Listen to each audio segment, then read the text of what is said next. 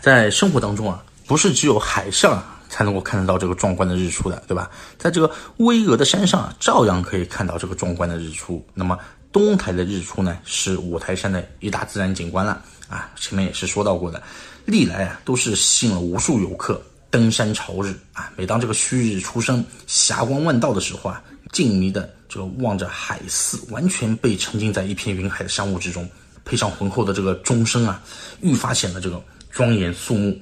五台山的这五座灵台啊。真的是各具特色啊！自古就有这个东台日出西台月，南台飞花北台雪的这样一个佳话。那么东台岭啊，海拔两千七百九十五米，是位于五台山当中啊，是台怀镇东北十五公里处啊，面积呢差不多是在一百亩啊。那么台顶呢，曾经啊建有这个望海楼啊，远望山形，犹如一只站立的这个大象，居顶环视，又像一个特大的这个盔甲。古人如说啊，登上东台顶啊，极目到海阴。登东台看日出是五台山旅游的一大景观。比如望日出中啊，又属云海日出最为壮观了。那么山顶呢，建有这个望海楼，登楼可望日出。现在呢，这个望海楼已经不存在了啊。那么云海呢，还是可以看得到的。若在盛夏放晴的这个晚上啊。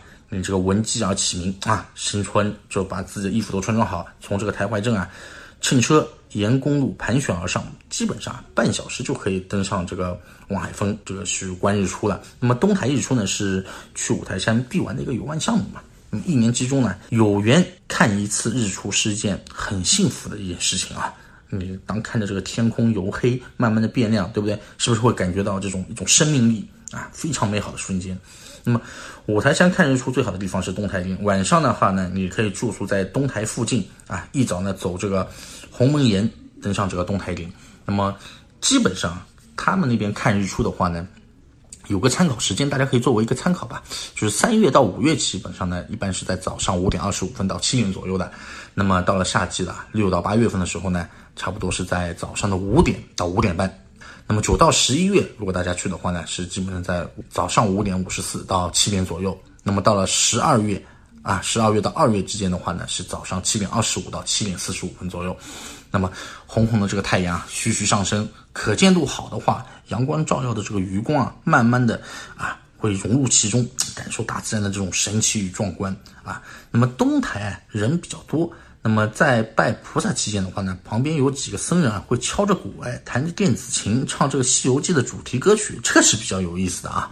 那么夏日天气晴好的时候啊，你这个黎明登临其上，你就可以看到这个云海尽头的这个红日啊，慢慢的这样出来啊。中国佛教协会会长啊，诗人赵朴初啊，在一九八一年登临这个东台时啊，就曾经说过，这东台顶啊。盛夏商皮裘啊，天着霞衣迎日出，风腾云海作舟浮啊，朝气满神州。那咱们说完东台啊，再给大家来说一下什么南台啊，锦绣峰啊，就是南台，也称为鲜花山啊，五台山五大主峰之一啊。现在的这个南台是位于这个台怀镇南啊。二十公里，那么五台山呢？其他四台为连绵起伏的这种一列山脉，哎，它唯独这个南台啊是另为一峰啊，台顶高度呢是在两千四百八十五米，属于五台山当中呢稍微较低的一座啊。远望山形啊，就有如一匹卧着的一匹马啊，是立于山巅，哎，又感觉呢像站在这个富余之上啊。台顶面积呢也有两百余亩，那么建有寺庙，就是普济寺。主供智慧文书啊，属于文殊菩萨五大化身之一。那么南台山系就有这个宗教灵迹啊，有二十一处啊，它分别有这个鲜花山、普贤塔、古南台，还有这个是古峡与神龟，还有这个石城啊、白龙池、插剑岭啊、万木坪、龙宫圣堆啊、圣中山，还有一个是圣僧崖，还有那个什么古竹林啊，等等等等。那么，古人啊，曾经也是咏诗赞美过南台的，跟跟大家来说一下吧。啊，我们也复古一下，就是南台孤耸隔珠台，啊，极目盈云瑞气开，花满琼岗堆锦绣，岩藏失物锁梅台，千寻宝刹摩云出，百道飞泉带雨来。欲真菩提何处是？暂从法地一徘徊。好，那咱们接下来呢，再来说一说这个南禅寺啊。南禅寺呢是位于五台县啊杨白乡李家村啊。无论是这个建筑啊，还是这个塑像、砖雕，都是稀世国宝的。南禅寺内啊，有我国现存较古老的这样一个木质的这样一个结构建筑啊。大佛殿是五台山啊古建筑当中啊。较为古老的这样一个建筑，根据大佛殿横梁上的题记可以确定啊，这个大殿是重建于唐德宗建中三年啊，这什么概念？就是公元七八二年，距今已经有一千多年的这个历史了，不得了。大佛殿啊是南禅寺的一个主体建筑啊，共用十二根这样一个啊岩柱支撑的一个庞庞大的这样一个殿顶啊，大殿的这个墙身呢，其实它并不负重的啊，只是。起到一个什么呢？就是内外和防御风雨侵袭的这样一个作用。那么四周的这个岩柱柱头啊，微微内倾啊，四个柱脚呢，就是稍微高一点，使得这个层层伸出的这个斗拱啊翘起。那么屋脊两端啊，就是装饰有这个螭吻。螭吻是什么？螭吻就是传说啊，是龙的九子之一啊，因为能够喷浪降雨啊，故用作在这个屋脊上啊，去避火。再讲一个吉祥之意啊，那么大殿的话呢，它是既稳固又俏丽啊，结构简练，具有典型的这个中唐时期的这种大型木结构的这样一个建筑风格。在大殿内呢，你还可以欣赏到这种唐代的塑像。大殿中啊是供奉着这个释迦牟尼佛像的啊，两旁呢是文殊普贤两位菩萨。无论是骑狮子的这个文殊菩萨，或者是称大象的这个普贤菩萨，还是肃立的这个阿难和迦叶。一个个啊都是神态自若，表情逼真。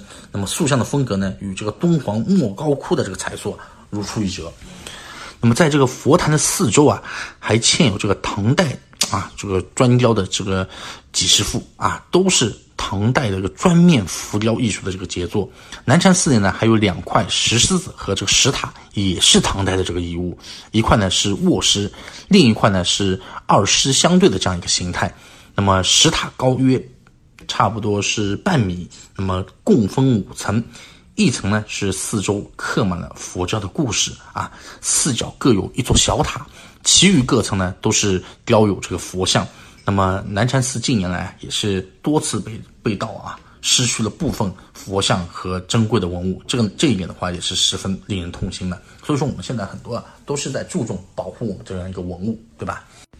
哎，咱们再来说一下这个清凉寺啊。清凉寺呢是位于这个台怀镇西南上马场村啊，就是东北的一个清凉谷当中的。那么寺内呢，因为是有这个文殊的这个一个圣迹清凉石而得名的。那么它整个寺庙的话是这个坐东朝西，按照咱们中国传统的中轴啊对称的这样一个格局去布置的。那么中轴线上呢有这个五层大殿，那么禅堂啊、配殿啊也是左右对称，所以从布局上来说的话，它是非常严谨的，也是主次分明的。那么根据这个《清凉山志》啊，这个记载，呃，此事的话呢是北魏孝文帝啊延庆二年至太和十七年间，什么概念呢？就是四七二年到四九三年这个时间段啊。那么在唐代时呢，它是这个替国行道的这样一个镇国道场。那么唐代大历元年，就是那个七六六年，为不空三藏啊密宗道场。那么可惜啊。就是在文革的时候啊，整座寺庙被毁掉了。所以说这个文革啊，确实是毁了不少东西啊。但是啊，唯独这个清凉石啊，现在还是在那边的。清凉石可以说是整个清凉寺的一个象征了。佛教传说当年这个文殊菩萨曾于这个清凉石上啊讲经说法，所以呢，它这个也被称之为叫曼殊床啊。现今的清凉寺啊，是二十世纪九十年代后期啊，由香港的这个黄慧清女士等啊。这个筹资，然后呢，山西省文物局啊，工艺美术大师胡银玉啊设计施工重建的这样一座新寺啊。